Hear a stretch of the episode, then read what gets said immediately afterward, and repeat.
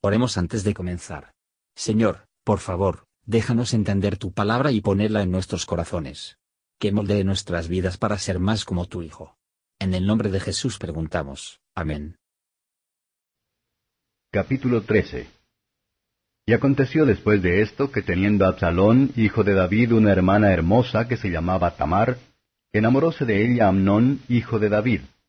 Y estaba Amnón angustiado hasta enfermar por Tamar su hermana porque por ser ella virgen parecía a Amnón que sería cosa dificultosa hacerle algo. Y Amnón tenía un amigo que se llamaba Jonadab, hijo de Simea, hermano de David, y era Jonadab hombre muy astuto. Y éste le dijo, Hijo del rey, ¿por qué de día en día vas así enflaqueciendo? ¿No me lo descubrirás a mí? Y Amnón le respondió, Yo amo a Tamar, la hermana de Absalom, mi hermano.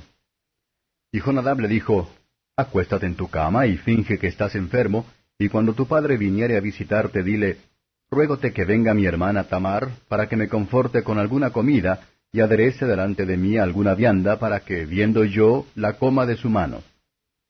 Acostóse pues Amnón, y fingió que estaba enfermo, y vino el rey a visitarle. Y dijo Amnón al rey, Yo te ruego que venga mi hermana Tamar, y haga delante de mí dos hojuelas, que coma yo de su mano.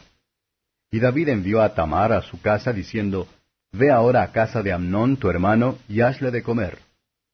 Y fue Tamar a casa de su hermano Amnón, el cual estaba acostado, y tomó harina y amasó e hizo hojuelas delante de él, y aderezólas.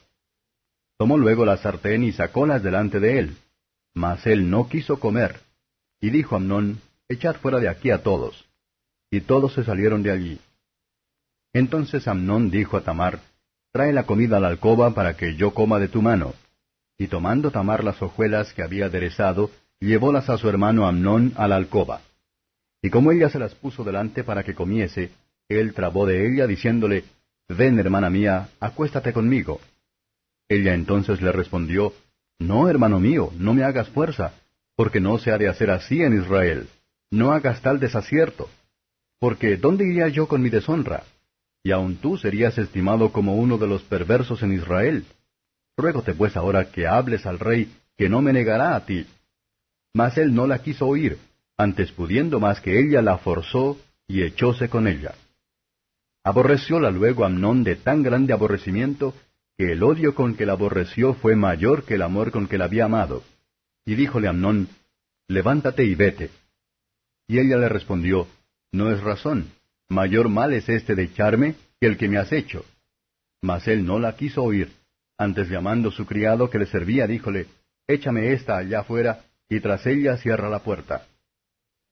Y tenía ella sobre sí una ropa de colores, traje que las hijas vírgenes de los reyes vestían. Echóla pues fuera su criado y cerró la puerta tras ella. Entonces Tamar tomó ceniza y esparcióla sobre su cabeza, y rasgó la ropa de colores de que estaba vestida, y puestas sus manos sobre su cabeza, fuese gritando. Y díjole su hermano Absalom, ¿Ha estado contigo tu hermano Amnón? Pues calla ahora, hermana mía, tu hermano es, no pongas tu corazón en este negocio. Y quedóse Tamar desconsolada en casa de Absalom su hermano. Y luego que el rey David oyó todo esto, fue muy enojado. Mas Absalom no habló con Amnón ni malo ni bueno, bien que Absalom aborrecía a Amnón, porque había forzado a Tamar su hermana. Y aconteció pasados dos años, que Absalom tenía esquiladores en Bala que está junto a Efraín, y convidó a Absalom a todos los hijos del rey. Y vino Absalom al rey y díjole, He aquí tu siervo tiene ahora esquiladores. Yo ruego que venga el rey y sus siervos con tu siervo. Y respondió el rey a Absalom, No, hijo mío, no vamos todos porque no te hagamos costa y aunque porfió con él, no quiso ir, mas bendíjolo. Entonces dijo Absalom, Si no, ruégote que venga con nosotros Amnón mi hermano. Y el rey le respondió, ¿Para qué ha de ir contigo? Y como Absalom lo importunase, dejó ir con él a Amnón y a todos los hijos del rey. Y había Absalom dado orden a sus criados diciendo, Ahora bien, mirad cuándo el corazón de Amnón estará alegre del vino, y en diciéndoos yo, herida Amnón, entonces matadle y no temáis, que yo os lo he mandado. Esforzaos, pues, y sed valientes. Y los criados de Absalón hicieron con Amnón como Absalom lo había mandado. Levantáronse luego todos los hijos del rey, y subieron todos en sus mulos, y huyeron.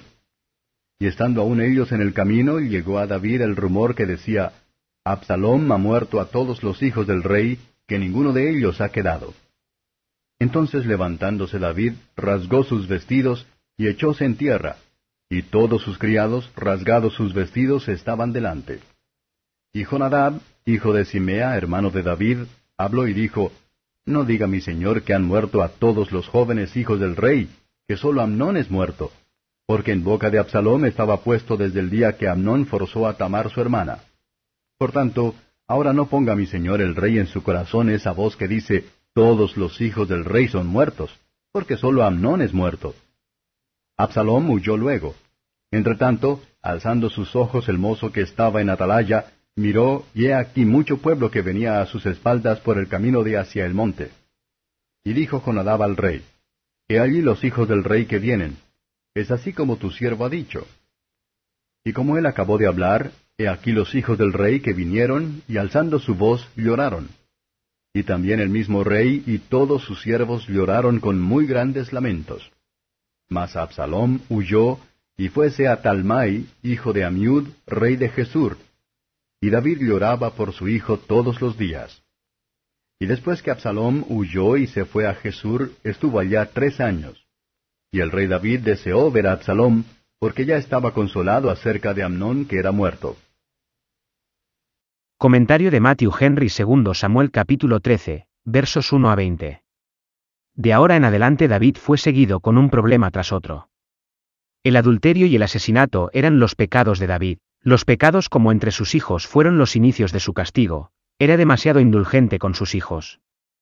Así David podría rastrear los pecados de sus hijos a su propia mala conducta, que debe haber hecho la angustia del castigo peor. Que nadie espere un buen tratamiento de aquellos que son capaces de intentar su seducción, pero es mejor sufrir el mayor mal que cometer el menor pecado, versos 21 a 29. Observe las agravaciones del pecado de Absalón, él tendría a Amón muertos, al menos en condiciones de salir del mundo. Se involucró a sus siervos en la culpa. Esos funcionarios se les enseña mal que obedecen amos malvados, contra los mandamientos de Dios. Los niños se entregaban siempre prueban cruces para piadosos padres, cuyo amor loco les lleva a descuidar su deber para con Dios, versos 30-39. Yanedab era tan culpable de la muerte de Amón, a partir de su pecado, esos falsos amigos es lo que demuestran, que aconsejan que hagamos con malicia. En lugar de aborreciendo a Absalón como un asesino, David, después de un tiempo, deseó ver a él. Este fue enfermedad de David, Dios vio algo en su corazón que hizo la diferencia, de lo que deberíamos haber pensado que él, tanto como Eli, honró a sus hijos más que a Dios. Gracias por escuchar y si te gustó esto, suscríbete y considera darle me gusta a mi página de Facebook y únete a mi grupo Jesús Answers Prayer.